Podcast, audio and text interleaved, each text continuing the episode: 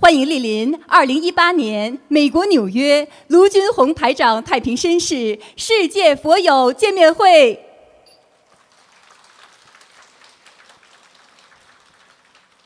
首先，恭喜今天来参加拜师的世界各国的弟子们，感恩前来助缘的大法师们，也衷心的感谢为本次盛会辛勤付出的佛友们、义工们，再次感恩大家。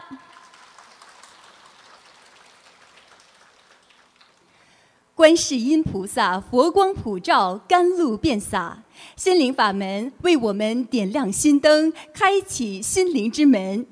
心灵导师、世界和平大使卢军宏台长太平绅士，二十年如一日，无常忘我，救度众生，将佛法与和平之光普照世界，使一千万人学佛修心，改变命运。灵验事例举不胜举，受益人群不计其数。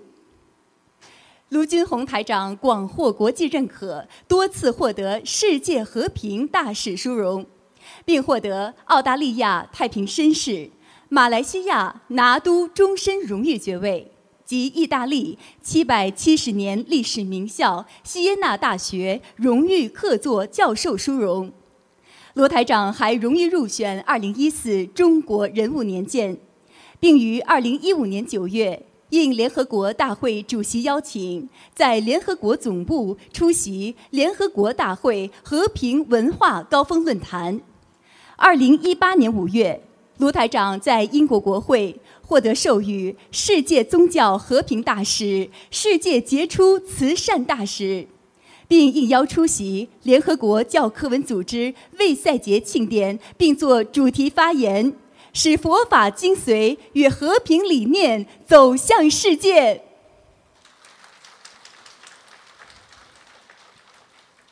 感恩观世音菩萨佛光普照，令众生净化心灵，明心见性。感恩恩师卢军宏台长慈悲成愿，普渡有缘，为我们找到回家的路。今日拜师，成为观世音菩萨的弟子。师父为我们在天上种下一朵莲花，延续慧命，启发菩提。作为心灵法门的弟子，我们要学习观世音菩萨慈悲精神，以师父为榜样。弘扬人间大乘佛法，广度天下有缘众生，携手将心灵法门佛法之音传遍四方，让观世音菩萨慈悲之光照亮世界，祈愿众生安康，世界和平。本次卢军宏台长世界佛友见面会程序安排如下。首先，我们有请几位同修上台发言。接着，卢军宏台长将为我们慈悲开示。接下来，对世界各地共修组同修们的佛学问题，卢军宏台长将为我们现场解答，指点迷津。首先，让我们欢迎来自纽约的陈青同修与我们分享：六岁的儿子遭遇严重的车祸。通过心灵法门三大法宝，儿子迅速康复出院。心灵法门真实不虚，让我们掌声欢迎！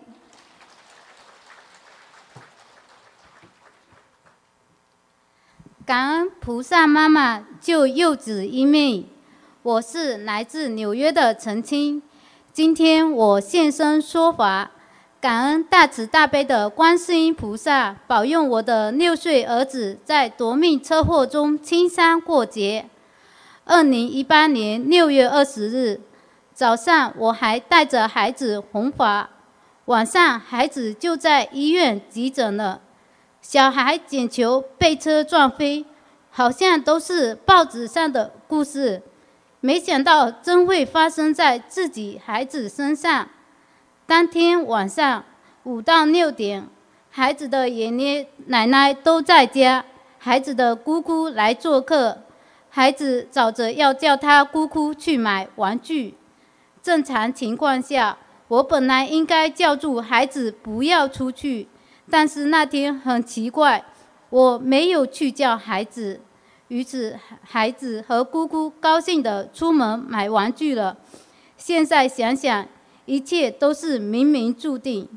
孩子不在家时，我一般就会念经，或者在学佛群里法布施。那天我犯困，于是想在群里诵读白话佛法。我一段一段的诵读白话佛法，发语音到群里。先生的电话一个一个的打进来，我一次一次的按掉。以为只是平常的事情，可是电话密集的打进来，已经无法念诵。我这才接起电话，先生怒吼着：“孩子出车祸了！”我非常淡定，心里相信菩萨妈妈会保佑孩子的。我学佛这么久了，一直念经许愿半生。孩子也一直在身边和我一起做功德，菩萨妈妈一定会保佑孩子平安无事的。也许只是擦伤而已。去医院看见孩子的瞬间，我发觉伤势不是创可贴可以解决的。孩子的嘴巴和额头肿得好大，嘴巴附近皮肤全部擦伤，嘴巴里面还缝了针。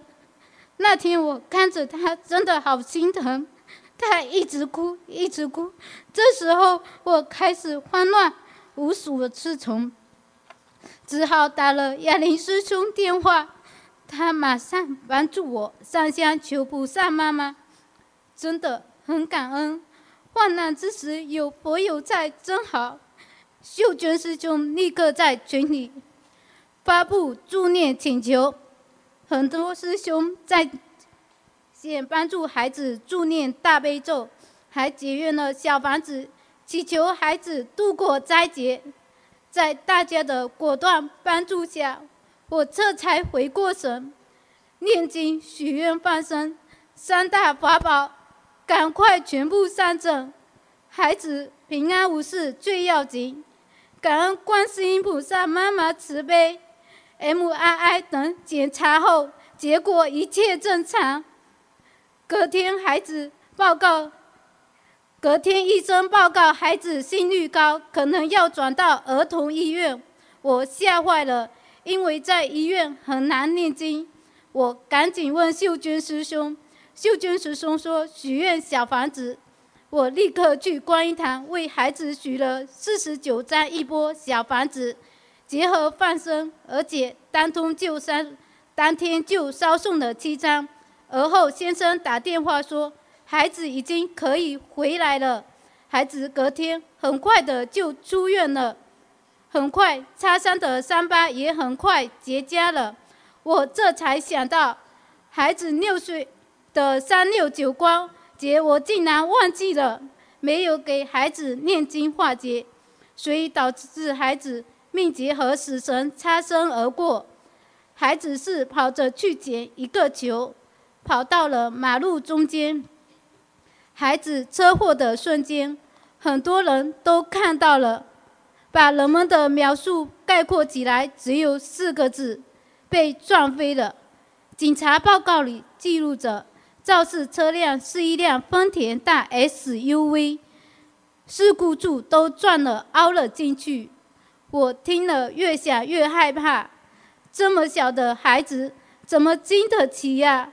如果不是观世音菩萨妈妈慈悲临危救命，如果不是我和孩子学佛弘法的功德庇佑，我真的不知道现在是否还能抱着活泼乱跳的儿子。儿子只有六岁，被撞飞后毫发无损，只是轻伤。幸运的不合常理，车祸的血泪新闻比比皆是，白发人送黑发人的场面痛彻心扉。人们看来我和儿子只是幸运，可是我知道，我多年来念经许愿放生弘法的细微功德，菩萨妈妈看在眼里，大难化小，小难化无。我从来没想过自己会现身说法，更没有想过孩子会有如此遭遇。在此和大家分享几点我的真心体悟。第一，学佛念经要趁早，一家人有一个人念经，都可能庇佑全家。第二，在一切顺利的时候就学佛，积累功德，广结善缘。万一有灾劫，有功德化解。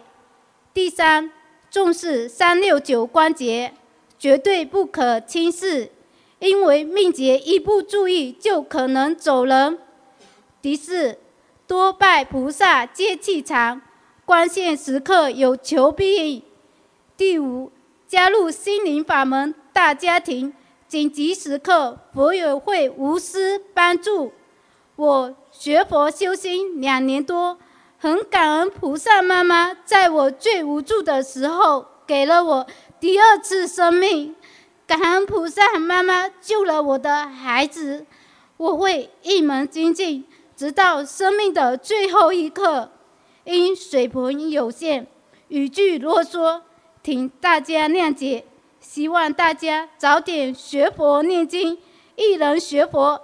改变的是全家的命运。我们上有老，下有小，早早学佛，善用三大法宝。关键时刻、危急时刻，观世音菩萨一定会救我们的。哪怕医生宣告无能为力的那一天，观世音菩萨和台长师傅也绝对不会放弃我们的。再次感恩大慈大悲救苦救难观世音菩萨妈妈，感恩恩师卢俊宏台长，弟子愿终生一直广度有缘，永远记得菩萨妈妈是如何救下我的儿子。希望我可以帮到更多和我一样的母亲，让他们可以学佛修心，庇佑到他们挚爱的家人。感恩大家。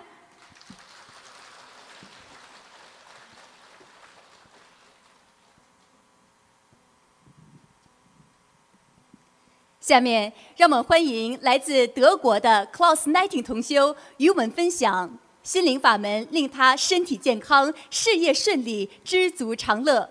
观世音菩萨有求必应，让我们掌声欢迎。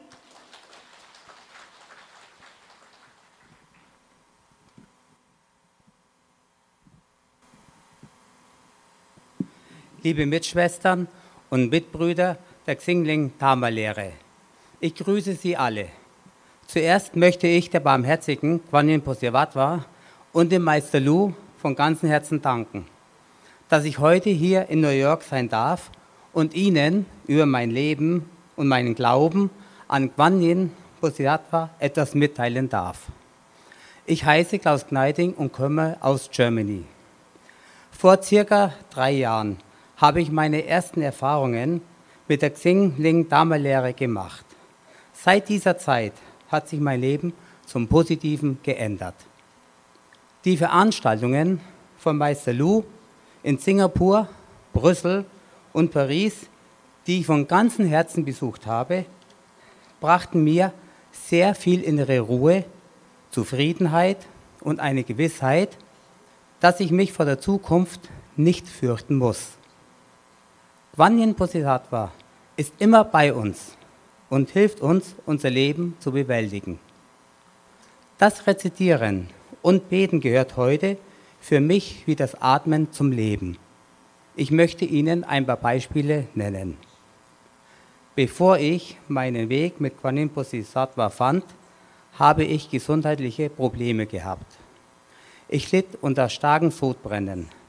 Ich war stark übergewichtig und hatte dadurch eine beachtliche, starke Fettleber. Ich glaube ganz fest an Gwanim Bodhisattva und rezitierte jeden Tag mit Freude. Ich verzichtete ganz auf Fleisch und auf Fisch und nach einiger Zeit verschwand mein Sodbrennen. Bei meiner letzten Untersuchung waren auch meine Leberwerte vollkommen in Ordnung. Alles ohne Medikamente, nur durch Rezitieren und eine vegetarische Ernährung. Letztes Jahr im November wurde ich am Gesäß operiert. Es hat sich ein Fettgeschwulst gebildet, was operativ unter Vollnarkose entfernt wurde. Bevor ich operiert wurde, rezitierte ich sehr oft David so. Vor der Operation rezitierte ich sehr viel David so. Wie viel ich rezitierte, weiß ich nicht, da ich keine bestimmte Anzahl versprach. Auch haben mich für an diesem Tag meiner Operation mindestens zehn Mitgläubiger David so rezitiert.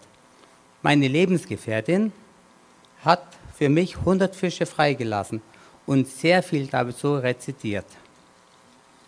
Während meiner Operation rezitierte sie die ganze Zeit. Die Kraft hat sich sehr stark auf meine Wiedergenesung bemerkbar gemacht. Nachdem ich wieder aufwachte, konnte ich das Krankenhaus ohne Schmerzen verlassen. Am nächsten Tag konnte ich wie gewohnt meinen Alltag erledigen. Ich war lang mit einem China-Restaurant selbstständig. Das Restaurant verkaufte ich nach vier Jahren. Es gab zwei Gründe für den Verkauf. Der wichtigste Punkt erschien mir, dass es mit meinem Glauben nicht mehr vereinbaren konnte. Ich war schon sehr lange Vegetarier und verkaufte aber viel Fleisch und Fisch. Das passte nicht mehr zusammen. Ich ließ Fische frei und war jedes Mal sehr glücklich dabei. Auch der Zufall, dass ich kein Küchenpersonal mehr fand, bestärkte mich, das Lokal zu verkaufen, was mir dann sehr leicht fiel. Mit 53 Jahren ist es nicht leicht, nach der Selbstständigkeit wieder Arbeit zu finden. In fünf Unternehmen bewarb ich mich als Busfahrer. Zwei Unternehmen hatten gleich abgesagt.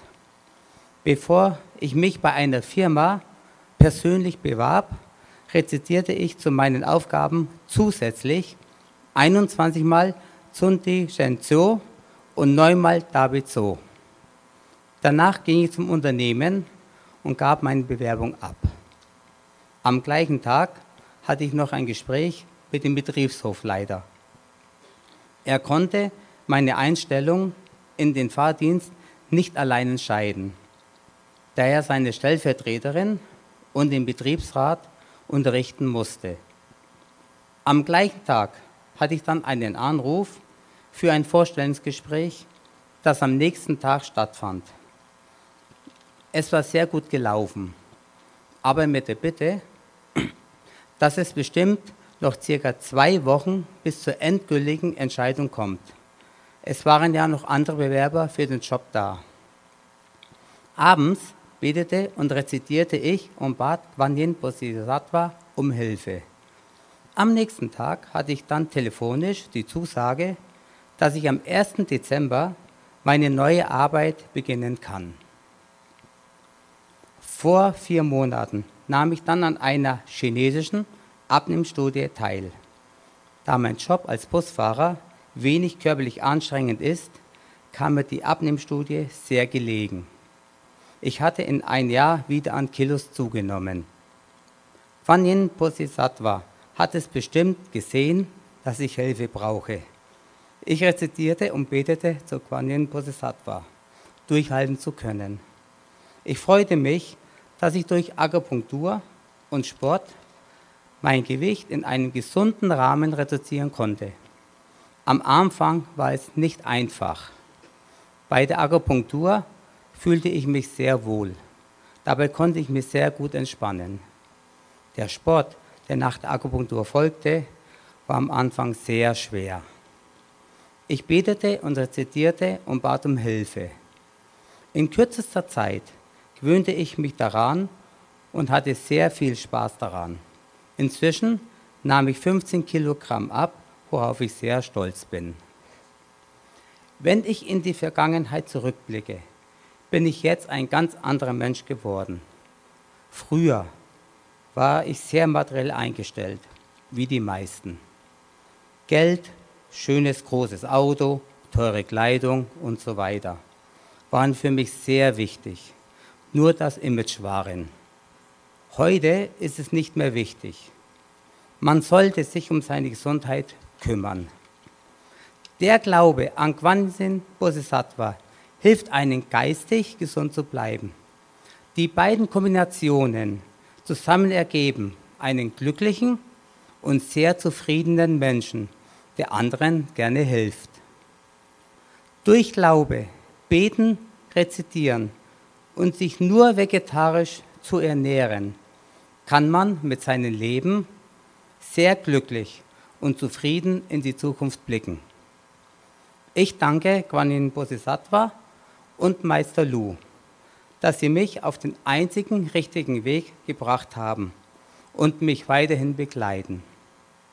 Ich bedanke mich für Ihre Aufmerksamkeit und wünsche Ihnen, dass Sie durch meinen Vortrag den Weg mit Guanyin Bodhisattva gehen und auch in eine glückliche und zufriedene Zukunft blicken.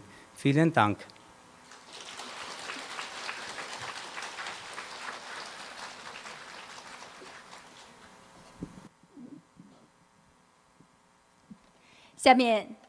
让我们欢迎来自加拿大温哥华的汤孝琴同修，与我们分享十几年失眠与皮肤疾患，通过心灵法门神奇痊愈，精神分裂的儿子彻底康复，正常上学。让我们掌声欢迎！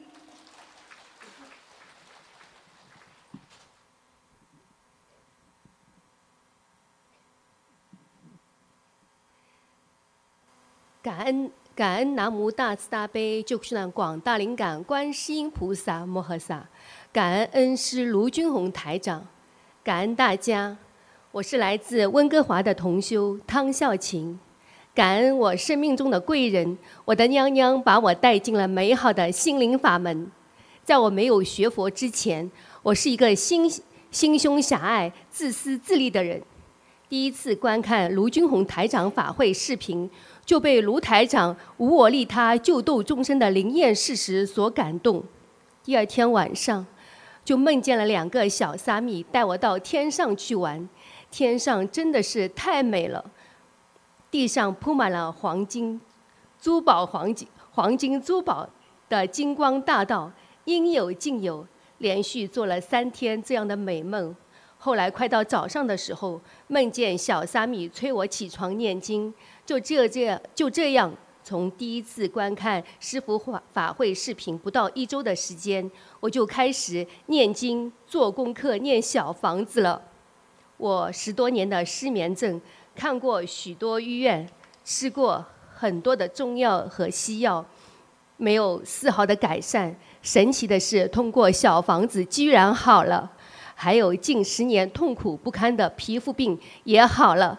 感恩观世音菩萨，感恩师父，把观世音菩萨的心灵法门传承给我们。师父悲悯众生的点点滴滴，禁不住让人感动的潸然泪下。感恩师父的谆谆教诲，慈悲忘我的付出，引领我们走上离苦得乐的解脱之道。由于自己当当时执着念经，念小房子。不去聆听师傅的节目录音，也不读白话佛法，法会也是偶尔参加。幸福来得太容易了，却不懂得珍惜，没有把自己的劣根性彻底的改掉，渐渐的开始懈怠。人生没有如果，只有结果和后果。就在我人生最迷茫的时候，走进了温哥华的观音堂，感恩我生命中的贵人李师兄一颗赤子之心。把我们一群海外的游子凝聚在了一起，在观音堂里，我找到了家的感觉，让我懂得了时刻不忘初心。佛情甚是亲情。二零一六年，我恰逢三六九，由于家庭的原因，孩子身心不健康。冬至期间，孩子情绪极不稳定，由于自己的疏忽，导致十二月三十一号晚上，孩子。身上的灵性突然爆发，有时候人生就是这样，明天和意外不知道哪个先来。那天晚上七点多，我们坐在书桌前安排学习计划，突然儿子说：“妈妈，我看到了卢台长，他说我是好孩子，让我赶快打开视频。”妈妈，可是电脑其他的应用程序一切正常，就是无法打开师傅的法会视频。儿子开始有些着急，越来越着急，越来越激动，绝望极了，脸完全变形。儿子绝望的眼神，我至今历历在目。我心里不断的祈求观世音菩萨妈妈救救我和孩子。晚上十一点左右，孩子突然像发了疯一样，拿着器械与我发生肢体上的冲突。就在几天前，儿子曾经和我讲过：“人活着没有意义，不想活了。”为了不让妈妈痛苦，先把妈妈杀了，然后再自杀。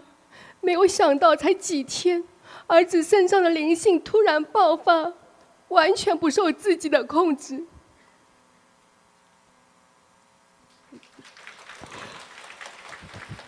当时情况非常危急，就是要置于我死地。绝望又恐惧的我。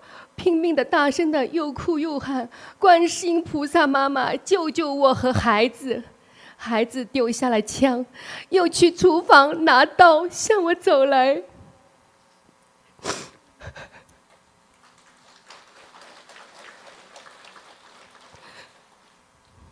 五个多小时过去了，奇迹真的出现了。突然，孩子放下了手上的刀，稍稍安静下来。没有观世音菩萨的慈悲救度，我早就没命了。没有恩师卢俊宏台长师傅，我不可能有今天，可以站在这里分享。当时许万放生一万元，我一定要现身说法，分享给更多的人，让更多的人离苦得乐，让更多的人从中吸取教训，少走弯路。只有尊师重道，一门精进，才能化解劫难。我当时是右侧肋骨受伤，其中的一根肋骨断了，右手缝了二十针左右。在我受伤期间，感恩生命中难能可贵的蒋师兄不顾劳累，天天来陪护我、照顾我；还有王师兄、张师兄送我去医院拆线、拍片、复查，和其他一些师兄为我助念大悲咒，又结缘小房子给我。我受伤期间。右手没有一丝的疼痛。我受伤的第八天，顺利的参加了观音堂组织的为师傅放生的专场活动。我受伤的第十二天，坐了十多个小时飞机回到了上海。感恩父母兄弟姐妹无微不至的照顾，感恩师兄们的助念和结缘小房子，感恩家人和师兄们助助缘陪我一起放生，帮助我渡过难关。我受伤后的一个多月，我连蹲下来都不太方便，顺利的参加了师傅的2017年新加坡和澳门法会，并且在法会上做义工。法会结束后，受伤的肋骨完全长好了，就这么神奇。这个劫难对我来说是不幸的，但是又是幸运的。不幸的已经过去。幸运的是，让我更加坚定了学习观世音菩萨心灵法门的信念，让我更加珍惜菩萨的加持力，永远大于我们的愿力，让我更加珍惜恩师慈父卢军宏台长用心良苦，良苦用心。卢台长师傅苦口婆心，手把手的教我们，引领我们走上正道，让我们早点破迷开悟，离苦得乐。还在排彷徨、还在迷茫的佛友们，一定要相信啊！真的有菩萨在呀！千万要以我为教训，千万要引以为戒，不要等到劫难来临的时候后悔莫及啊！千金难买早知道，万金难买后悔药。通过许愿、念经，还有读白话佛法四大法宝，我和孩子都获得了解脱。当时出事后的第二天，儿子被医院诊断为严重的抑郁症和一级精神分裂症。这一年多来，除了师兄们结缘的两百多张小房子，自己念了三千张左右的小房子，现在儿子和以前一样能够独立生活、正常上学了。并且学习成绩名列前茅，坚持放生。我今年放生款都是借的，我知道那是暂时的，因为生病会让人倾家荡产，放生不会让我一无所有。今年六月底，经济上有了转机，马上还清了全部借款。我已放生三十万元左右，为师傅放生的数量比自己还多，得到的加持力是非常非常的多。我深知今天的果报是我今世累世的恶因所造，我诚心跟菩萨妈妈忏悔，我错了，我真的错了。感恩南无大慈大悲救苦救难观世音菩萨摩诃萨，感恩师父，感恩大家。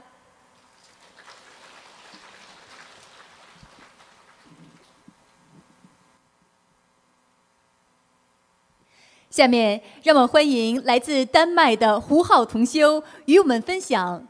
作为科学家，胡同修通过心灵法门悟出了宇宙与人生的真谛。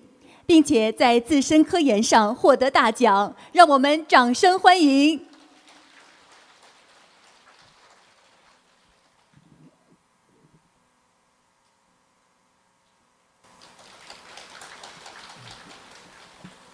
感恩南无大慈大悲观世音菩萨，感恩十方三世诸佛菩萨，感恩龙天护法，感恩恩师卢军宏台长，各位佛友同修们，大家好。我想跟大家分享一下自己作为一名科学研究人员，在学佛过程中的感悟和体会。如果分享中有不如理、不如法的地方，请南无大慈大悲观世音菩萨原谅，请护法神菩萨原谅。我目前在欧洲一所顶尖的理工科大学任高级研究员，并指导博士和博士后从事前沿的科学研究。曾几何时。我是一名无神论者，不相信任何宗教，相信科学可以完美的解释这个世界，甚至可以改变这个世界。不可否认，现今世界由于科技进步已经发生了巨大变化，但同样不可否认的是，在改变人类命运面前，科技包括现代医学却常常束手无策。我的同行同事之中。即使是世界一流名校的讲席教授，虽然拥有诸多荣誉，但也一样受到家庭、婚姻、健康的困扰，烦恼不见得少于普通人。在我所从事的科研领域中，唯一的一位诺贝尔奖获得者，却不幸患上了阿尔兹海默症，也就是俗称的老年痴呆症。他的科研成果使亿万人生活得到便利。但可惜的是，他在获奖时已然不记得自己当年的成果，无法改变自身的命运，令人唏嘘。凡此种种，令我不禁开始思考：到底如何才能够真正掌握自身的命运，从而摆脱病、死、苦的困扰？怀着这些人生的思考，再加上也许是宿世佛缘逐渐成熟的缘故。在二零一一年，我有幸参加了卢台长的丹麦法会，并十分幸运地抽到了看图腾的号码。当时，台长不仅非常神准地指出我身体上的一些问题，还提到我在工作上怀才不遇，是因为福德不够，并开示我要多做功德。不过现在说来惭愧的是，我当时并未加以重视，虽然开始念经。但不精进，有些相信，但又不深信，甚至以科研人员的共高我慢，都没有想过要拜师，以至于那时候，虽然几乎把全部精力都放在工作上，但总感觉，但正如卢台长所说的那样，怀才不遇，总感觉才华没有得到完全的施展。直到近几年拜师以后，我才真正的按照台长开示的那样。一方面每天抽出几个小时的时间念经，另一方面积极弘扬佛法，广度有缘，并积极助缘台长师傅在全世界各地的法会。就这样，虽然在工作上投入的时间相对以前减少了很多，但在不知不觉中，科研工作越来越顺利，并接连获得欧盟和丹麦颁发的两个重要的科研奖项，并在我从事的领域中连续突破大容量的数据传输的世界纪录。作为一名中国人，这在我所工作的大学也是很不寻常的。通过亲身经历，我真正领悟到，只有学佛才能够改变命运，否则即使自身再有才华，由于业障阻碍也难以施展。并且我对才能和福德也有了更深入的理解。才能好比一艘船，而福德就像是水。如果仅仅拥有才能而福德不够，就如同一艘大船在很浅的水中无法浮起来一样。只有水足够深，也就是积累足够多的福德，才能的这艘大船才能够扬帆出海，遨游天下。而积累福德，则要则要通过平时一点一滴的念经、许愿、放生，以及多做功德来实现。在我学佛的这几年中，也有家人朋友不理解，为什么一个在著名大学里从事科学研究工作的学者，成为了虔诚的佛弟子呢？在这里，我想引用前中科大校长、中科院院士朱清时教授的一句话，他说：“科学家千辛万苦爬到山顶时，佛学大师已经在此等候多时了。”事实上，也正是如此。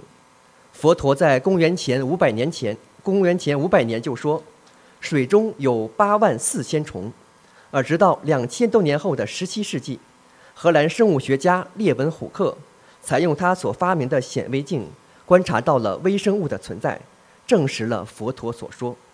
此外，佛陀还曾描述我们所生活的世界的形状如同安摩罗果，一种椭圆形的果子。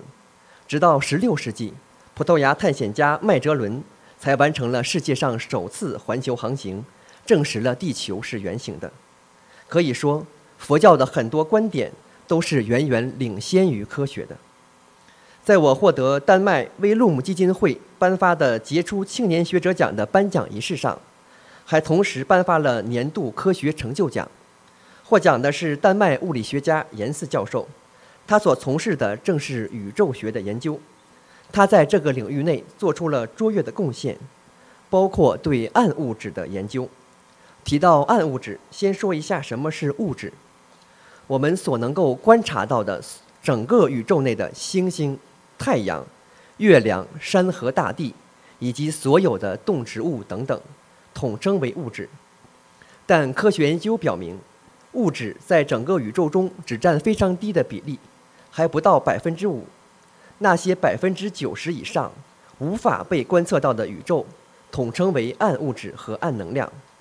这又符合佛教中六道轮回的说法，因为在六道轮回中，有着非常多的如天人、鬼神等无形众生，都是无法被观测到的。这也正如大科学家爱因斯坦曾经说过的那样。如果世界上有一种宗教能够解答科学提出的疑问，这宗教一定是佛教。科学上通常是先提出假设，然后通过实验来证实。比如大家可能听说过的引力波探测实验。大约一百多年前，爱因斯坦预言了引力波的存在，但直到二零一六年，才有美国 LIGO 团队直接探测到了引力波的存在。领导此项工作的科学家，也因此获得了2017年诺贝尔物理学奖。可以说，科学上先假设后验证的这个方法，也与佛法的修学是相通的。佛法的修学讲究信、解、行、证，以信为入门，在理解佛法的道理之后，关键是要将佛陀的佛教的精髓落实在行动上。才能够最终有所证悟。从这个角度来说，心灵法门正是传承了佛陀的教法的正法、正念、正信的法门。一方面，通过卢台长讲解的白话佛法，使大众逐渐解得如来真实意；另一方面，通过念经、许愿、放生，切实在行动上遵循佛陀的教诲，而不是讲学佛流于形式。才能使人最终破迷开悟，离苦得乐。可以说，心灵法门的出现，不仅引领了很多中青年人、高学历人士以及各行业精英走进佛门，而且消除了以前很多人对佛教的误解。不要以为只是烧香磕头就是佛法，佛法不是迷信，而是教育。教育我们学佛是学习佛菩萨的大慈大悲以及无量无边的智慧，信佛则是深信因果，诸恶莫作，众善奉行。心灵法门以方便妙法接引众生进入佛门，从而指导人生，改善生活。而后通过台长的教理，使人深入学习佛法的真谛。心灵法门的宗旨就正如卢台长所说的那样，让每个人都好，让每个家都好，让我们的国家好，让我们的社会好，这就是心灵法门。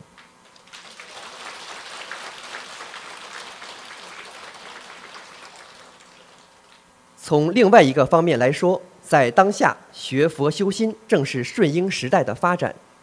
在当今社会，物质文明进步很快，人们的生活条件改善了很多，但精神文明，比如诚信、道德方面，则有下滑的趋势。